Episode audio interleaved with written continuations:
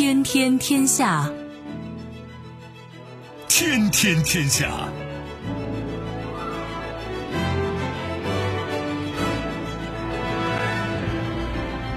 历史穿行者，新闻摆渡人。各位好，我是梦露。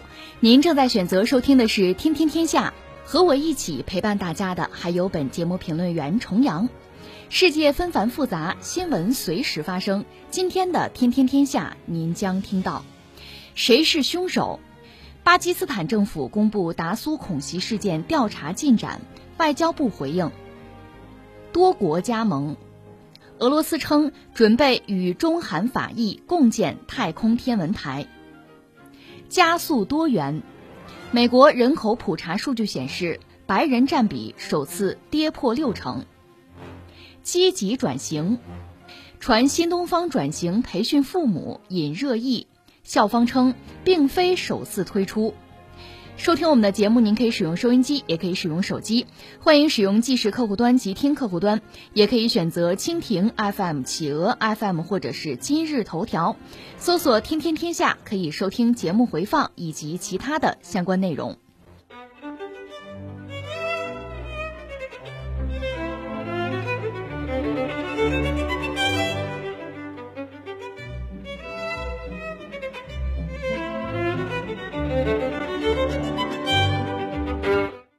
八月十二号，外交部发言人华春莹就巴基斯坦政府公布达苏恐袭事件调查进展答记者问。八月十二号，巴基斯坦政府召开新闻发布会，公布巴方对达苏恐袭案件调查最新进展，称该案在阿富汗策划，由巴塔斯瓦特分支具体实施。袭击者在阿富汗受训，其使用的车辆是从阿富汗购入，部分嫌疑人已在巴被捕。其余人员现在阿富汗境内，袭击者所属恐怖网络得到印度阿富汗情报部门支持。对此，外交部发言人华春莹表示，中方高度关注巴方对有关恐袭事件调查工作在较短时间内取得重大进展，对巴方所做积极努力表示赞赏。目前，巴方进一步调查仍在进行之中，双方将按照两国领导人达成的重要共识，查明所有事实真相。在此基础上，追究和严惩肇事真凶。同时，双方将继续升级和强化安保合作机制，确保中方在巴项目人员和机构安全。恐怖主义是全人类公敌，中方坚决反对任何势力利用恐怖主义谋取地缘私利，呼吁地区国家合作铲除所有恐怖组织，维护各国共同安全和发展利益。这是达苏恐袭事件，现在巴基斯坦方面调查的一个一个结果吧。当然这是进行时吧，所以这是一个阶段性的一个结果。注意一下中国方面的态度，中国态度就是由外交部的发言人华春莹啊，他给这个态度实际上分两部分讲吧。一个是什么呢？是中方高度关注巴方对恐袭事件调查工作在比较短的时间吧取得重大的进展，对巴方所做的积极的努力表示赞赏。这是对他的一个肯定。注意后边，就是说目前呢，巴方进一步调查还在进行之中，双方将按照两国的领导人达成的重要共识啊，查明所有事实真相，在此基础上追究和严惩肇事真凶。同时呢，双方要继续升级强化安保合作机制，确保中方在巴基斯坦的项目人员和机构的安全。这是一个层面，还有一个层面就讲恐怖主义是全人类的公敌，中方坚决反对任何势力利用恐怖主义谋取地区私利，呼吁地区国家合作铲除所有恐怖组织，维护各国共同安全和发展的利益。仔细品一下这个中方的态度吧，因为现在最终的结果还没有完全出来，巴方还在进一步调查，这是一个阶段性的结果吧，所以我们该赞赏的赞赏。该表述的表述，但是追究和严惩肇事真凶呢，确实还需要再等一等。就是查明所有事实真相，这个基础之上才能做这个事情。这确实也体现了中方的这种比较谨慎和负责任的态度。而巴方给的，截止到目前给的这个调查结果，已经令人非常关注了。按照巴方的说法呢，这是巴基斯坦官方的说法，是比较权威，或者说应该是要负责任的了。这话是不能瞎说的，对吧？说这个案子呢，在阿富汗。策划由巴塔，就巴基斯坦塔利班斯瓦特分支具体实施，袭击者在阿富汗受训，使用的车辆呢是从阿富汗购入，部分嫌疑人已经在巴基斯坦被捕，其余人员呢现在阿富汗境内。袭击者所属的恐怖网络得到了印度阿富汗情报部门的支持，这里边涉及到几个角色吧，一个是印度的情报机构，还有一个阿富汗的情报机构，这几个角色当然我们要关注一下。按照巴基斯坦方面提供的具体的信息吧，他们的媒体也有相应的报道吧。按照他们的说法呢，达苏这次的袭击事件吧，和拉赫尔多起袭击案。都和印度的情报机构有关，那个情报机构简称叫 RAW，就是印度调查分析局。这个印度调查分析局，一九六八年成立，它从成立之初面对的主要方向啊，就是巴基斯坦、中国还有孟加拉。那么孟加拉是这样，孟加拉等于说是从巴基斯坦分离出来的吧？是印巴战争最后巴基斯坦被肢解嘛？孟加拉独立。这个印度调查分析局呢，算是印度主要的对外情报机构，它是作为印度的海外干涉的重要工具。顺便再说一下阿富汗的情报机构吧。阿富汗有个叫做卡德，这个卡德呢是捍卫阿富汗利益部和安全和情报组织整合而成的一个情报机构。阿富汗的啊，是阿富汗的主要情报机构了。它的定位呢像苏联的科格勃。一九七九年苏军入侵阿富汗。在那之后，印度是呃开始和阿富汗这个卡德的合作关系，形成了印度这个调查分析局，卡德甚至还包括苏联的科格勃这三家，就形成了一个合作机制。我们知道，就是上世纪七十年代末苏军入侵阿富汗嘛，这是一个契机，这三家才走到一起。当时呢，阿富汗的政府那是苏联扶持的，等于卡德的背景和苏联有关系。再加上印度，而巴基斯坦是个什么角色呢？当时主要就是西方了，支持阿富汗的圣战者，去抵抗苏军入侵。巴基斯坦和他们是站在一起的，所以从这个角度来看呢，印度和阿富汗的情报机构和巴基斯坦的情报机构对抗，就成为一个事实上的一个格局吧。现在有一些说法讲什么呢？说当时西方，特别是比如美国这个中情局 CIA 援助给阿富汗游击队的一些物资吧，是要经过巴基斯坦的。而很多物资被转手送给了锡克民兵，锡克民兵又是什么人？锡克民兵是要搞独立的锡克王国呀，他的背景就是锡克教啊，这个对印度来讲当然是不堪忍受的，这是印度和巴基斯坦博弈的一部分了。当然后来我们知道阿富汗的塔利班崛起，后来又夺取了政权，那么印度和阿富汗的卡德之间的合作那就没有办法，只能停下来了。你想啊，是印度这个政府啊和阿塔。阿富汗塔利班那肯定是不对付啊，因为阿塔能够追到之前的圣战者嘛，就反苏的圣战者嘛，那他们要执掌了阿富汗的政权之后，和印度的关系好不了了。所以现在印度也是这么一个状况，印度一直在支持阿富汗的现政权。说白了，如果塔利班上台，阿富汗这个现政权倒台，那对印度来讲肯定不是好消息。之前大量的这钱就打了水漂了，而且现在我们看这种可能性非常之大。但是美国进入阿富汗之后，塔利班被推翻，又扶植了一个阿富汗政权，那么印度和卡德的合作就等于说又可以展开了。我们翻回来还说，印度这个情报机构，所谓的调查分析局，他们你说很能干吗？目前我们了解的，因为情报机构都是很机密的，对吧？呃，公开的我们能看到的，他目前做的比较大的对印度啊比较大的功勋是什么呢？是。为印度的核计划做了一些贡献，主要是搜集大量的情报，包括进行安全支持吧。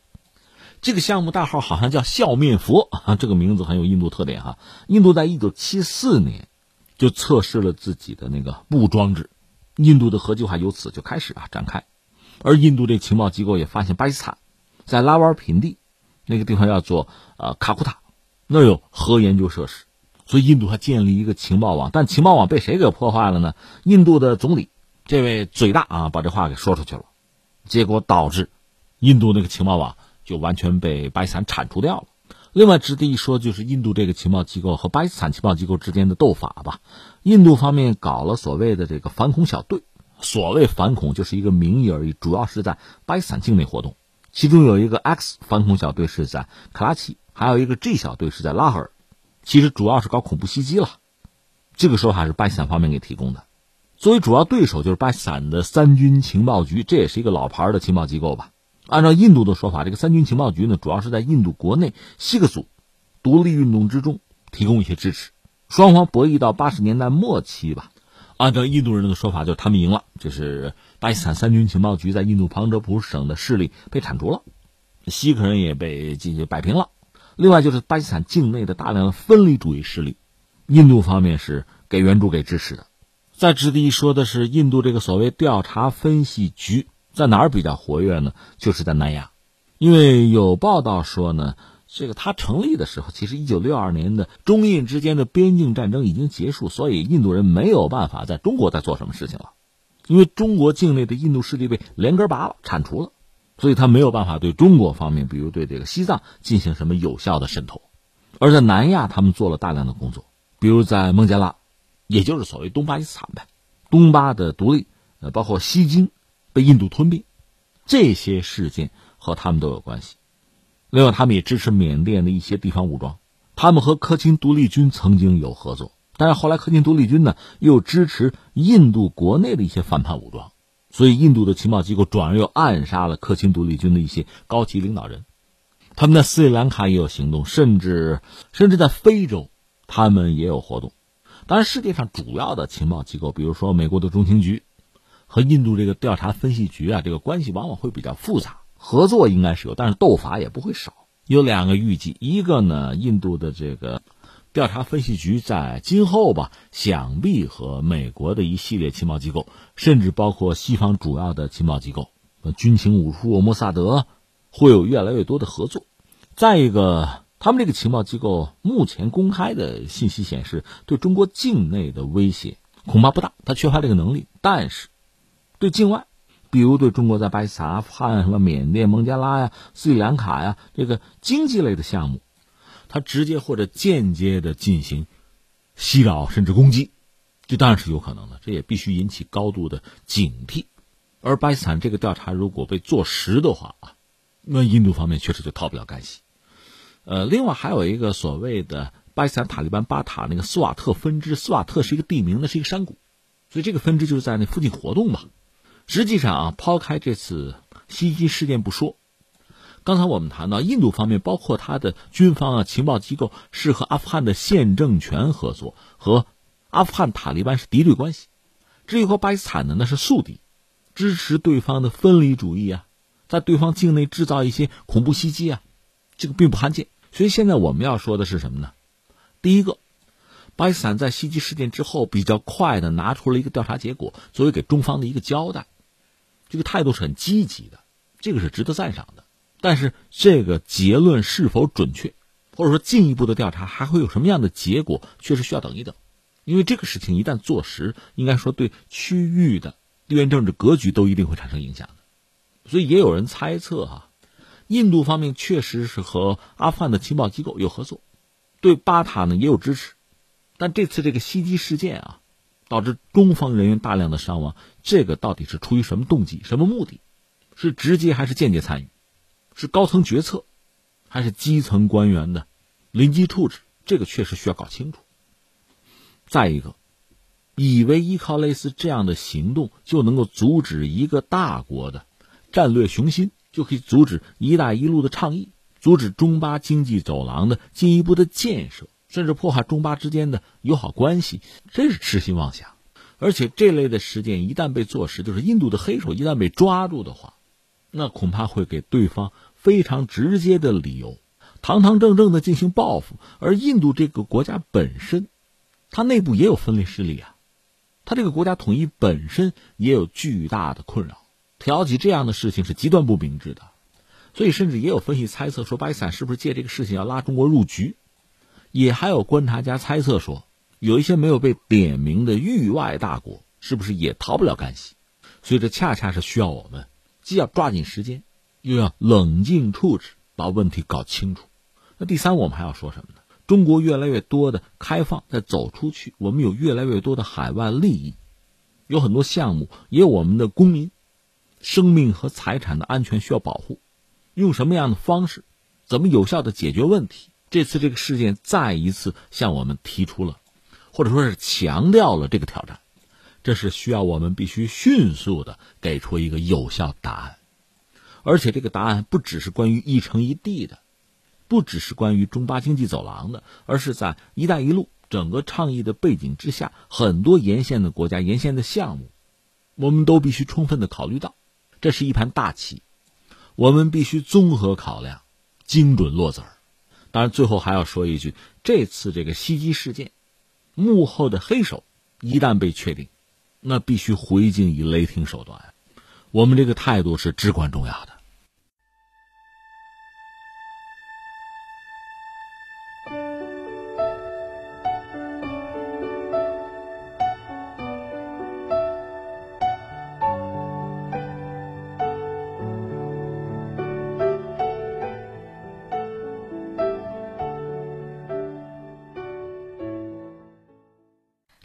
斯科学院物理研究所副所长利哈乔娃透露，俄罗斯正准备与中国、韩国、法国和意大利签署协议，共同开展光谱 M 太空天文台建设项目。利哈乔娃表示，目前与上述四国准备签署相应的政府间协议，在早期已经达成的共识基础上，划定每个项目参与国的具体角色。他指出，最近两年来，国际社会对光谱 M 项目的关注日益浓厚。除了项目本身的前景之外，也可能与国际上其他竞争性项目关闭有关。参与合作国家的名单会继续扩大。据光谱 M 项目网站介绍，该天文台配备有直径十米的太空望远镜，用以研究宇宙空间在毫米和红外波段零点零二到十七毫米波长范围内呈现的各种目标。科学家有望借此获取有关宇宙的整体结构、星系及其银心、星球和星系的构造和演变、具有超强引力和电磁场的天体等数据。按照计划，光谱 M 天文台将会在二零二九年在东方航天发射场由安加拉运载火箭送入轨道。由于天文台系统庞大，所有大型机构都将以在轨展开的形式完成部署。啊，这个消息应该是一个系列片吧？这个是后续了，呃，应该最早是二零一九年，我记得当时俄罗斯方面，它是俄罗斯科学院他们发布的这个消息，就是科学院的物理研究所，他的的发言人叶格洛夫，他当年曾经就一九年的时候啊，放过话，说要搞这么一个东西——毫米波天文台，叫光谱安。这个项目啊，就毫米波天文台，用十米的这个太空望远镜。研究宇宙空间在毫米和红外波那个波段零点零二到十七毫米波长范围内呈现的各种目标。那科学家呢，可以借助这台望远镜吧，获得关于宇宙的整体结构、星系啊，包括这个银心，就银河的银啊，银心啊，星球啊，星系这个构造演变、宇宙尘埃，包括空间有机化合物。还有其他一些天体，比如具有超强引力啊、电磁场的天体，就他们的数据可以利用这个东西来做研究。那么这个光谱 M 的工作轨道，我查了一下，距地球是一百五十万公里。那个地日系统拉格朗日 L 二点，这个计划实际上二零一三年俄罗斯人就拟定，按说二零一九年就该发射，但实际上二零一九年他们才放出这样的消息。值得一说的是，这个项目本身对俄罗斯来讲是个大项目。最初拨款就一百一十亿卢布，算起来也就是十多亿人民币呗。但是又开始减钱，因为没钱嘛。所以后来又说发射不会早于二零二七年，而且按照科学家们的估算呢，实施这个项目最低成本二百亿卢布啊，不包括发射和后续的维护费用。那为什么成本这么高呢？他们有些东西需要买，要么就是开发，就是很复杂的低温空间技术和探测技术。类似的这个项目吧，美国有一个六米的詹姆斯韦伯空间红外望远镜，那个价格呢是，一百三十亿美元。那你看俄罗斯现在它等于说自身投资是远远不够吧？现在约几个朋友一起加入，是不是有一个考量啊？是不是也有融资的意思？或者说首先考虑的就是融资问题？不然的话，这个项目没有办法完成哈。那你说还有别的考量吗？那就是拉一个朋友圈嘛。说到这儿，我把这个事儿先放下啊。这个光谱 M 这个项目也就先这样，能不能搞成，咱们走着瞧吧。我现在想说已经发生的另一件事情，天上的事儿，因为这段时间地上的事儿太多，天上的我没顾上啊。今天扯一句是什么呢？呃，俄罗斯啊，在得十年前了，他开发了一个多功能的实验舱，名字的命名叫科学家。这是俄罗斯独立开发的，干嘛呢？因为我们知道有那个国际空间站，那里边俄罗斯是有自己的舱段的。这个开发出来的新舱段哈，呃，插上去，想进一步增强国际空间站它的科研价值。另外，全新的空间就有了嘛。原来那个老舱段要不就替换掉，有这个想法。结果这事儿干了十年，你想这十年之间俄罗斯遇到什么吧？所以设计出来很早，但是各种各样的这个麻烦故障啊，呃，也包括有技术缺陷。说到底，钱给的也不够嘛，一再推迟升空。那前段时间是终于升空了，然后就呃演出了一场大戏。他们这个新舱段是就是上个月吧七月二十一号，二零二一年七月二十一号用他那个质子 M 火箭就打上去。按照计划呢，这个科学家号嘛，或者叫科学号吧，多功能的实验舱段呢，就直接就和国际空间站对接就完了吗？这个事儿你俄罗斯干了也不是第一次了，而且一度美国人自己没有合适的飞船上天，还得搭着俄罗斯的飞船上天，所以这个事儿对俄罗斯来讲叫轻车熟路。但是这次这个新舱段呢，没想到出了问题，对接不上，和这个国际空间站啊没有办法实现对接。那怎么办呢？那就孤零零的天上打转呗。它有自己的轨道，就转悠。先解决问题，排除故障。你说怎么排除啊？他这个舱室里有人啊，有宇航员啊。这一下子八天，八天的时间，这个新飞船吧，这个舱段吧，算是由俄罗斯的宇航员把故障给排除了，这样就可以去对接了，对吧？到了七月二十九号，去对接。你说对接成功了吗？好像是成功了。那个国际空间站有一个老舱段叫星辰号。是个服务舱，就这俩对接，对接上之后呢，按说你打开门就过去了嘛，打不开门，怎么回事？就各种检查，三个小时，然后是由计算机给出了一个结论，说什么呢？说对接没有完成呢。你说那在对接吗？这没有等人动作，计算机自己动作了，高度智能啊！就这个飞船上的计算机自己启动发动机。不是对接没完成，我再往前顶一顶啊！哎，就这个发动机，就火箭发动机推动的这个飞船就顶那个国际空间站了，等于说，因为计算机检测说没查好，没完成嘛，继续顶。但是你想，这这是随便顶的吗？这在天上呢，三维空间啊，国际空间站被顶了一家伙，挑翻四十五度角，整个就在一个不可控的状态了。这个时候就是美国那个 NASA 吧，在地面是看得很清楚的，有控制中心嘛，控制不了了。无能为力，怎么办？这美国人高啊，马上发出指令。那个 SpaceX 载人飞船啊，也在那上面插着呢。马上给了个指令：如果发生不测，宇航员马上上这飞船走跑啊，赶快离开逃命。这是美国人这边就这么干。俄罗斯那边当然不甘心啊，说想办法得解决问题啊，也是发各种指令，能不能呃修改或者关掉这个新飞船？就科学家这个程序啊，还关不掉，接不着，呜呜，发动机就就喷。但是这个俄罗斯人也很聪明吧？因为那个国际空间站，你比如星辰号，那是个服务舱，它有自己的发动机；还有这个货运飞船进步号 MS 幺七，也有自己的发动机。就说到底吧，把多台发动机，就是向各个角度喷的这个发动机全打开，就调整姿态嘛，顶住这个新飞船的这个蛮力哈！哎，最后成功了，四十五分钟的时间，国际空间站最终恢复原有姿态。这俄罗斯人猛哈，战斗民族哈。控制住局面，要不然呢，美国人就跑了，对吧？但是呢，但是你看啊，一个整个这个事件显示有太多的问题。一个是国际空间站真的是老旧了，再就是这个电脑程序啊，很多靠不住。还有，你说这么互相顶牛，这么拉扯哈，燃料用光，俄罗斯这个新飞船已经没有燃料了。你说可不可以加注啊？再说吧，反正现在是不能动了。这是一档子事儿，这个事儿确实给人一些提醒。一个是。呃，你可以说瘦死骆驼比马大，这没有问题。俄罗斯目前的航天能力在全球范围内，那还是数得着的，不多的几个哈。但是你得说，和苏联时代相比，它其实衰落了很多。你这次这个事件本身，那他的飞船找的麻烦嘛？当然最后他是咬着牙处理，代价很大。那么他在这个领域到底还有多少能力？回到刚才我们讲那光谱 M，你能做得成吗？你能做好吗？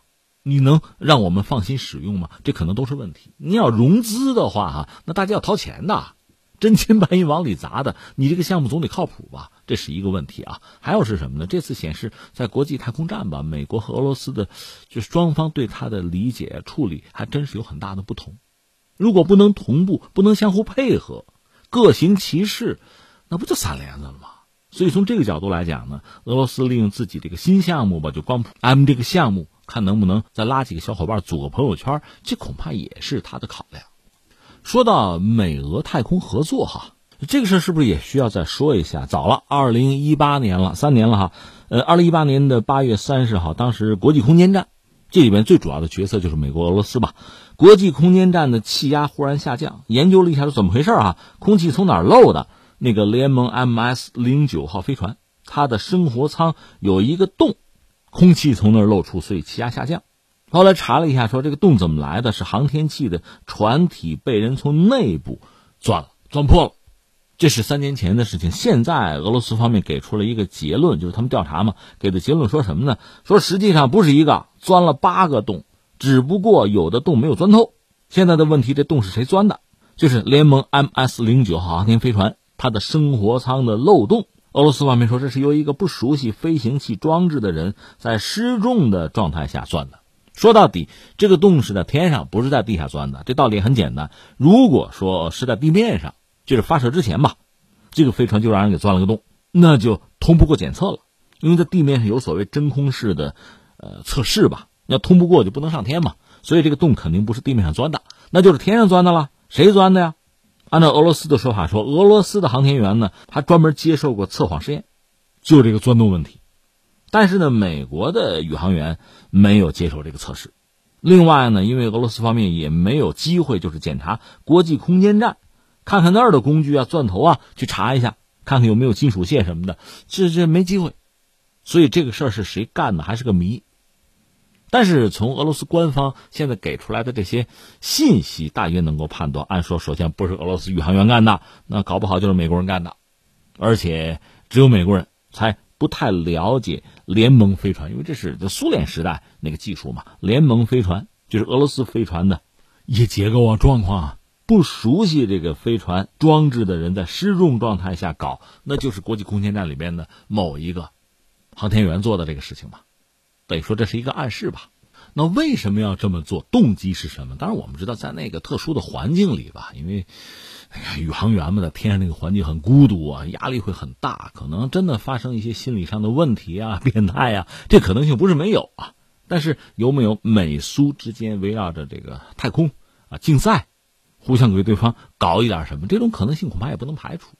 所以你看，国际空间站本身的诞生呢，它的背景就是苏联解体，原来美苏冷战的那个格局啊。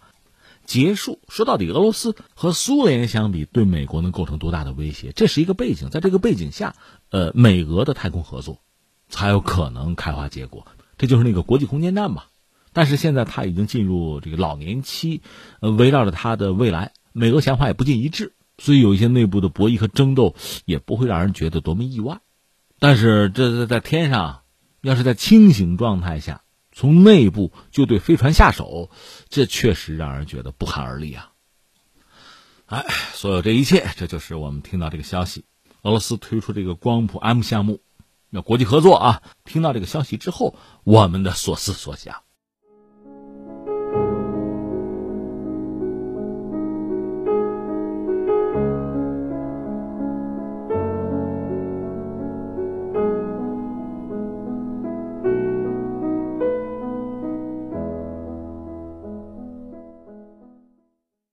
当地时间八月十二号下午，美国人口普查局公布二零二零年人口普查第一批详细数据。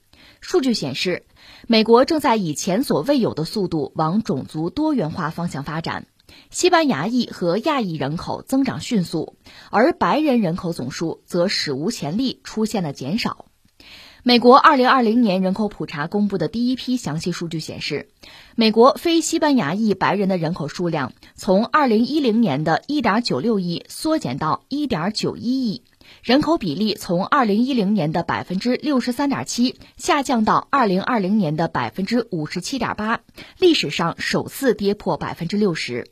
特别是在十八岁以下的人口中，非白人将成为大多数。然而，目前白人人口仍然是美国最大的种族或族裔群体。二零二零年的人口普查也显示，人口增长幅度最大、最稳定的是西班牙裔，他们的人口数在过去三十年中几乎翻了一番，占总人口数的近百分之二十。非裔美国人数量稳定在全美人口比例的百分之十二点五，亚裔美国人的数量增至总人口比例的百分之六，比二十世纪九十年代翻了一番。人口统计学家说，这个国家正在发生巨大的变化，预计美国人口的变化对于社会、经济和政治都将产生重大影响。呃，坦率说，美国还是大家很关注的一个国度哈。这个国家其实一直在发生变化，有些变化呢是比较容易看到的。你比如说总统轮替啊，啊，各种各样的对外政策等等哈，这我们都知道。但是还有一些变化可能相对是隐秘的，但它又非常之深刻。你比如说人口结构的变化，这次他们也搞了一个这个人口普查吧，对吧？呃，普查的结果显示，就是呃，美国这个国家从人口讲呢，就是白人呢现在不到六成。就比较低了，低于百分之六十了。而就是说，所谓以前叫什么少数族裔之类的吧，有些族裔、有些族群呢，人口增长是比较快的，主要是西班牙裔和亚裔。当然是美国人找了个词儿叫多元化嘛，啊，多元化也不是他们发明的词儿哈，只是说现在他们讲究人口结构是愈发的多元化了。那这个怎么说呢？因为是人家的事情，我们属于围观嘛、旁观嘛，呃，咱们没法用什么好坏来说。但这显然是一个很深刻的变化，对于美国的未来，呃，未来的发展也好，国运也好啊，未来是能否存在哈，其实都可能是问题，都会产生影响。呃，那我们一样一样说，先说，就美国确实是一个独特的国家哈。以前它曾经被叫做熔炉，就是说，呃，各个族裔的人都到这儿去。大家在一起生活嘛，呃，彼此影响、碰撞，当然也包括博弈和斗争哈，最后形成这么一个国家。所以你说美国什么美利坚，你说叫一个民族不能这么叫，它是多族裔哈融合在一起的。那咱们随口给大家说几个，比如说大家印象很深的美国那个前总统特朗普，理论上他是德裔，德国的德德裔，呃，在美国德裔是很多吧，而且我印象比较深就是二战的时候大量的美军将领。是德裔，很能打仗。你比如说艾森豪威尔，这都知道吧？做过美国总统的五星上将，对吧？他实际上是德裔。尼米兹，那是海军将领，五星上将。呃，你要算他也是德裔。当然，人家是美国人啊。另外值得一聊的，犹太人，犹太人一度这个东方不论，就说西方都讨厌犹太人，对吧？排犹嘛，尤其是在欧洲，在美国其实也是有排犹的。但是我们也知道，犹太人、犹太裔在美国是一个很独特的族群。他的那个内核其实是犹太教啊，就是同胞彼此之间是很亲切的，对外人应该说是比较冷酷，这不是我们说的，他们自己说的啊。而且在美国的政治、经济等等吧，各个领域犹太人发挥着很特殊的作用，有很大的影响力，以至于你看有些就是美国政客要竞选总统啊，有一些这个政策主张什么的，你看一看，他往往要针对某些族群，要讨好某些族群，这里面犹太裔是他们必须要考虑的。另外，在值得一聊的这个爱尔兰裔，说起来很可笑，这算是在就美国啊，在美国的这个圈子里边，你说爱尔兰裔他有什么特点？好像就是搞政治，你这个族群很愿意搞政治。美国有很多州长啊啊，包括总统啊，你算起来爱尔兰裔，美国大概到现在四十多个总统，有十三个，至少十三个是爱尔兰裔，比较著名的那个里根、尼克松，这都是爱尔兰裔的。另外，非洲裔这不用说了吧，就黑人啊，这个外部特征也非常鲜明。他们实际上在美国影响力也非常之大。一方面，比如涉及到体育和娱乐，这大家能想到；另外就是你比如说啊，弗洛伊德事件，这前两年闹得不是沸沸扬扬吗？那么黑人的平权运动在美国，在美国的法律包括政坛吧，这都是很关键的一个力量。另外就是亚裔了，亚裔你看，呃，华人得算。另外呢，印度。啊，日韩这都算。当然，我们知道特朗普上台之后打贸易战，然后又是这个疫情甩锅等等，最后导致在美国国内吧，针对亚裔、针对华裔的暴力事件增加。所以你看，这次在就中国跟美国那位副国务卿开的两张清单里面，曾经谈到了，就是美国社会针对华裔的这个暴力事件，这个我们是关注的。这个放在一边，刚才我们讲美国人搞这个普查嘛，就是亚裔，呃，包括西班牙裔。这个人口啊，在全美的人口比例结构里增长是比较快的，而所谓白人呢，现在不到百分之六十了。这就说到，就是美国历史上你要看它很有意思，它大概应该说把上个世纪八十年代作为一个分水岭，之前和之后吧，就是美国呈现出完全不同的样貌，就对待这个不同族裔啊这个态度。这我们就涉及到一个词儿吧，呃，你可以用民族主义这个词。这里边呢，大概两类，一类呢就涉及到，比如说国家或者公民的民族主义，这个对于凝结一个国家的国民啊、社会成员啊，这还是非常关键的。你比如说，你看我们国歌《中华民族》到了最危险的时候，每个人被迫着发出最后的吼声，这是一种民族认同啊、想象的共同体啊。所以应该说，这个世界上绝大多数国家，包括美国在内，他一度呢也是要用这种。就想象的共同体来凝聚国人、凝聚社会成员，这是必然的。就是美国也不例外，甚至美国在这方面做的一度还是啊非常认真。刚才我们讲了好多译这个译那个译，你比如德意，大量的等于说会说德语吧，德国人跑到美国去生活，那就要被美国同化。到现在你说特朗普你是德意吗？是你会说德语吗？不会。那你跟你的故国母国就是德国还有什么亲戚往来吗？恐怕也很少了。就这几代人嘛，啊，德意啊，他被美国给同化了。这就说到美国，他美国吧有一套所谓美国价值观。你要成为美国的国民呢，你得宣誓效忠嘛，你得认同美国的价值观。他那个价值观说到核心是什么呢？呃，有人举过一个例子，它就像一道汤，比如番茄汤，这里边最核心的东西两样，一个是新教。一个是什么呢？就是洛克那个自由主义，这是最核心的东西。别的东西你再往里填什么哈，不能压过这个底料，这是核心的那个味道，这味儿是不能变的。所以别管什么意哈来了之后，你得说英语，就是美国话嘛，你得认同美国这套东西，啊，遵守美国宪法等等。在这个前提之下，你那个族群，你那个族裔的什么传统吧，那可以有一点，那算辅料，那个味道不能压过这个主料，对吧？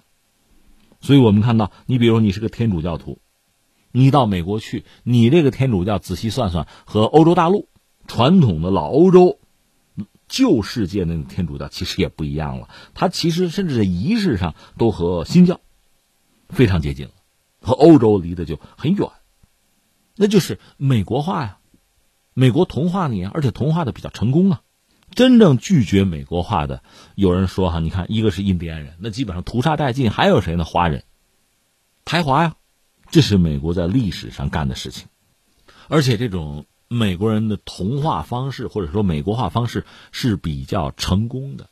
就是你可能你刚才我们说嘛，你是德裔对吧？德语还会吗？你和故国的文化上还有什么直接的联系吗？很少了，切断了。你得认同美国这套美国价值观吗？一直是这个样子，然后我们说，但是啊，但是到上个世纪八十年代，形势发生很大的变化，就是说，美国的统治层、精英层呢，开始考虑所谓的多元化，这可能也是一种就是文化自信的结果吧。因为你看，冷战背景，美国和苏联在争，在各个领域都在争。其实我们讲那种美式的自由民主这个概念啊，大行其道，美国人把它推出来，啊，我们是人类灯塔。其实，在上个世纪七十年代。和苏联冷战的时候，美国拿这个东西作为超越苏联、优越于苏联的一些东西，广而告之，有这个因素在。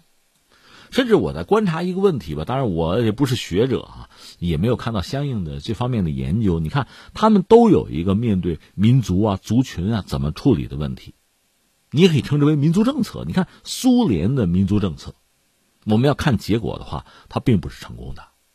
那我们昨天聊到立陶宛了嘛？作为苏联的加盟共和国，苏联还没解体呢啊！一九九零年人还在呢，那波罗的三国就跑了。因为苏联你可以理解一下苏联，因为它的底子就是沙俄给他留下的那个巨大的版图啊，非常多的民族，这里面很多是他侵略的，他吞并的，他抢的。那到苏联的时候，它涉及到多民族，那你的政策是什么？就民族政策是什么？应该说它是恩威并施吧。移民也移过，好处也给过，但是最后所谓苏联解体，它是这个多个加盟共和国，而这个加盟共和国呢，往往又和民族是连在一起的，所以说惨摊子，最后就惨摊子了。这个民族问题看来没有解决好，而美国走了另一条路，一个是什么呢？我有一套我的价值观，认同我的价值观的，咱们一块过。但另一方面，到八十年代，他们又搞所谓的多元化，那意思可能也是想表明比苏联更具优越性吧。所以他就搞这个多元化，各个族群平等，这个文化啊平等啊，大家相互尊重。但是从某种意义上讲，这种鼓励多元文化、多元文明，实际上是不是就把原来好不容易搞的这个美国化，就是认同感等于把它又给分裂开了。原来大家是团结在一起的，现在是一个又一个小的族群了，大家都有自己的根，寻找自己的文化认同，而且要区别于国家的主流文化。那你想，它不散帘子了吗？这是从思想、文明、文化上，实际上有四分五裂，有分崩离析之感。那么从人口结构上，现在我们看到白人不到百分之六十了。那么除了在这个思想领域、思想的世界，在现实世界。就族群的基础上也发生这样大的变化，这是美国现在面对的状况。你说你什么意思啊？美国要分裂吗？我觉得这种可能也不能排除啊，因为美国是一个独特的国家，它最早这个国家独立是十三个殖民地，英国在北美的十三个殖民地独立，当时它主要是白人，然后大量的移民过来，而这个移民呢，更多的也是欧洲的嘛，也是白人，他毕竟还是有着呃比较接近的。从这个种族啊，从宗教、历史、文化等等方面是比较接近的。那再接下来呢，我们开个玩笑，逐渐就成了一个联合国了。各个种族，就各个族群，不同的历史文化、不同的文明背景，大家都凑到一起来过。这个时候，你怎么把大家整合在一起？确实需要在这个政策上，在精神层面上要有非常高超的技巧。而时至今日，我们看到似乎更多的是大家各行其事。彼此之间渐行渐远，而且族群之间的矛盾和冲突不断。有一些美国政客还在反复的刺激和利用这些东西。你比如说，疫情爆发之后，你疫情控制是不利的，你出台的一系列政策是有缺失的，你要搞疫情溯源，又搞政治化，就把矛头指向中国嘛。这确实在美国造成什么呢？不同族群之间相互的指责，对亚裔、对华裔的攻击，就这些问题就出现了。另外，它要连带着之前吧。就是对这个黑人吧，这种种族歧视也带上来，那这不就形成一个内讧啊、内斗的局面吗？而且不可否认，美国一直是白人至上，就整个你说美国的价值观等等这些东西，其实还是以白人那套东西作为基础的。在老欧洲也未尝不是如此啊。而大量的移民进入之后，这个格局、这形势就发生很大的变化。我们以前聊过法国，在法国传统白人呢就有一种危机感，那么外来人口、外来宗教。最后以合理合法的方式，通过选举的方式上台，传统的白人、传统的基督教怎么办？这个问题在美国显然也遇到了，早就有一些白人至上啊、白人中心主义者有这种忧虑。那么这次他们人口调查的结果显然会加深这种忧虑。那么白人在这个问题上会不会有自己的表达要反弹，由此给社会带来新的动荡？这是非常可能的。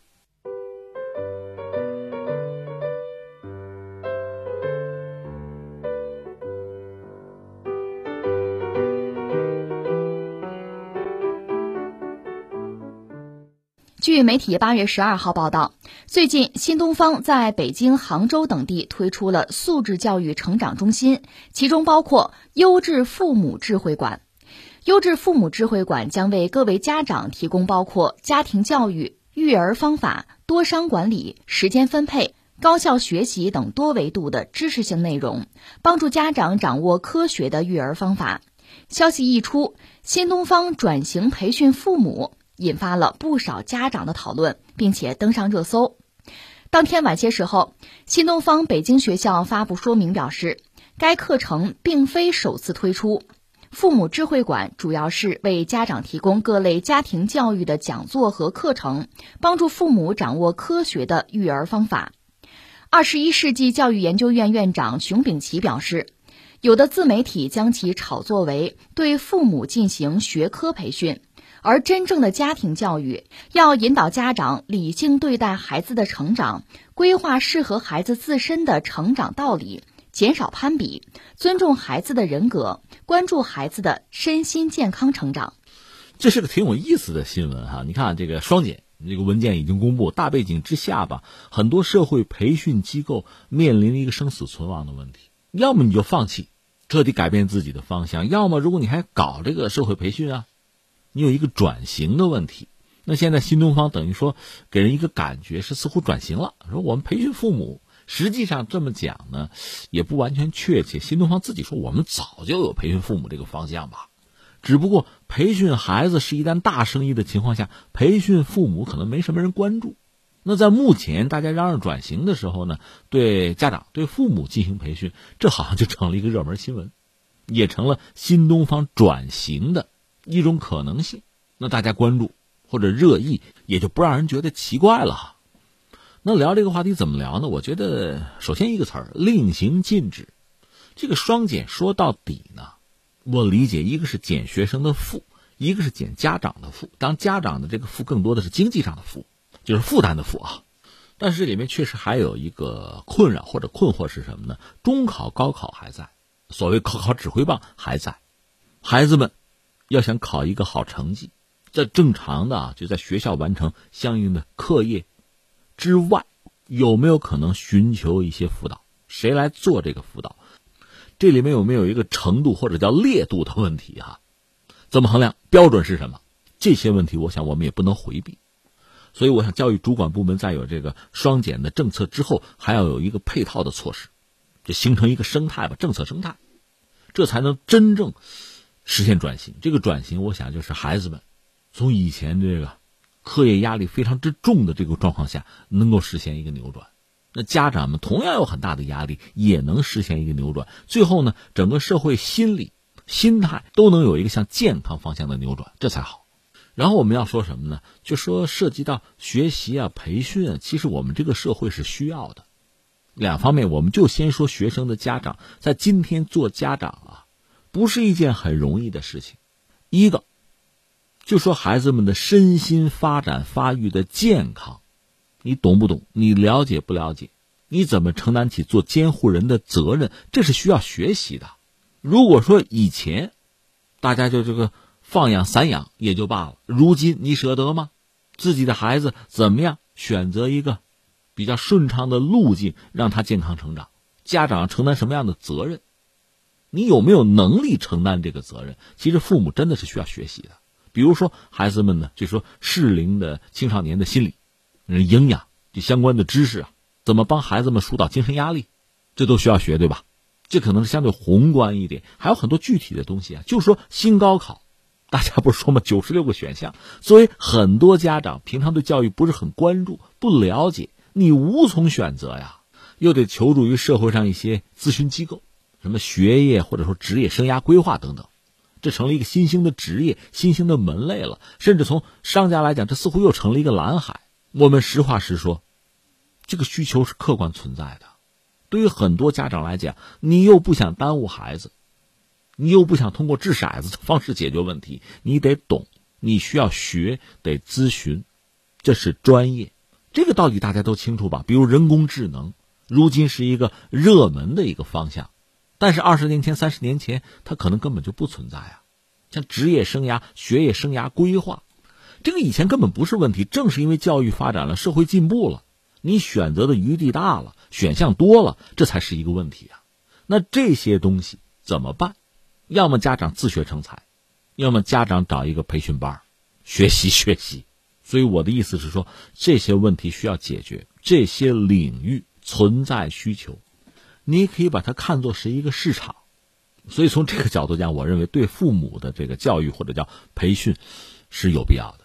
另外还有一个层面是什么？就当今社会吧，有时候上网嘛，看到各种各样的人、各种各样的表达，你可能会有一些感慨。一个是很多人怎么这么多时间，对吧？老在这泡着。还有的时候你会发现很多人的这种表达，在网上激烈的争论啊，对各种社会现象都有评论。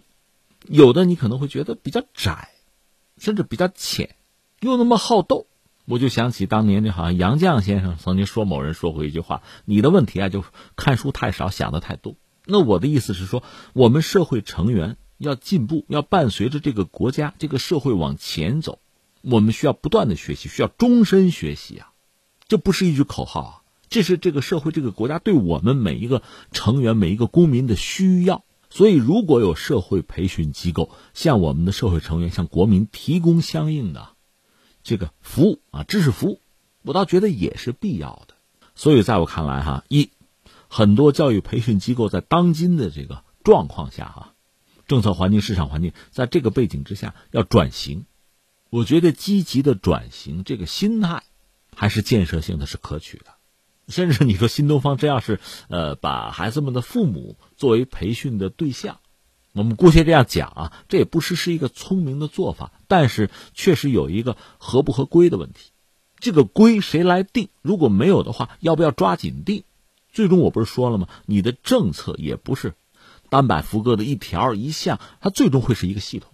所谓社会培训机构本身，它应该有在当今社会的这个容身之所，但是你怎么规范它？怎么管理它？怎么监督它？趁着目前这个双减啊这个趋势，索性就规范了它，就把相应的政策把这个体系就制定出来。另外就是刚才我说的，其实作为孩子的父母，真的是需要学习。宏观上需要对教育有更多的了解，微观上有一些具体的问题需要解决。再就是我们社会，其实所有的社会成员都面临一个继续学习、终身学习的问题。这些问题，其实社会培训机构、教育机构是可以承担起相应的责任来的。你再比如像这个老龄化的问题，很多年纪大的朋友，他们也有这样那样的需求啊。怎么使用手机？怎么使用现代的一些设备和技术？这也是可以培训的，这也是市场啊。所以我理解相关的职能部门吧，确实要很好的规范，很好的监管。很多培训机构也不妨本着一种建设性的、积极的态度，去转轨转型，寻找自己的新方向、新蓝海。